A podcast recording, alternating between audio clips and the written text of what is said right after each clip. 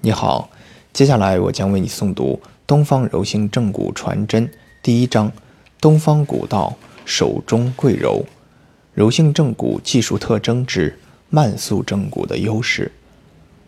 东方柔性正骨把传统正骨从骨结构的病理性移位状态整复到正常位置的快速咔嚓过程，缓缓地展开。让骨结构从一个位置挪移到另一个位置的过程逐渐慢速的进行，缓缓行进的正骨过程可以探索，利于发现精细化、精益化、精准化的工匠精神，由此便可以在正骨疗法中得以落实贯彻。柔性正骨手法的诞生。具有有效促进骨伤医学快速发展的工具性作用。反复的经历骨结构缓慢移动的过程，反复的体会观察骨移动过程中筋骨结构力学状态变化的现象细节，人体筋骨结构特点及结构间诸多关系规律，便有机会在手下逐渐显露出来。一，慢速力符合手法作用原理。东方柔性正骨所用之力是缓缓而施、徐徐而行的慢速力，而释放软组织的病理性粘滞屏障所需要的力，正是有时间因素参与的徐徐施加的慢速作用力。这是由人体软组织这一粘弹性材料的生物力学特性所决定的，具有坚实的科学基础。二，慢速力。满足手法安全性的需要。手法正骨时，骨结构被动移动速度的快慢与手法操作的安全性呈负相关。慢速运动有利于达成结构的动态平衡，并减少惯性，体现更高的可控性原则。骨结构被动移动慢一分，其安全性便提高一分。相反，手法促动骨结构被动移动的速度愈快，其安全性也就愈得不到保障。在没有影像及其他相关生理病理证据支持的情况下，这些尤其显得重要。感而遂通基础上推随相应的现实表现，正是和缓的慢速安全进程。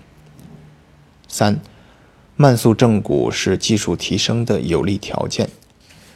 手法慢速正骨的显著好处是可以清晰明确地观察与体会骨结构在外力作用过程中的被动蠕动细节及周围结构力学状态的相应变化。这样的观察。可以让我们深入了解筋骨结构的生物力学现象及其在生理与病理转换过程中的关系，以及筋骨结构间的相互作用过程、结果及其规律。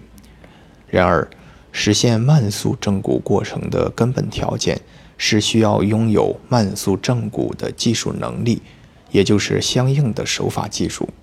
东方柔性正骨这一特定技术工具的发现，使得这个过程得以顺利实现。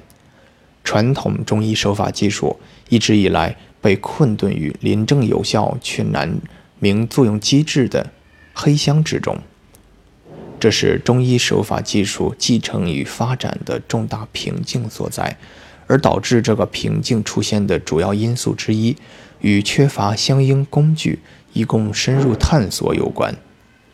经络数学理论指导下的推拿技术，由于至今没有出现能够明确观察经络这一特定生命现象的特殊工具，因而，在经络本质不得其解的情况下，其手法作用机制不明，相关推拿技术自然就难以向前迈进，难以实现全新的突破。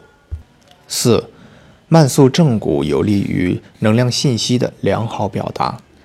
东方柔性正骨的疗愈过程不仅仅是单纯的力学作用，更包含着丰富的能量信息效应。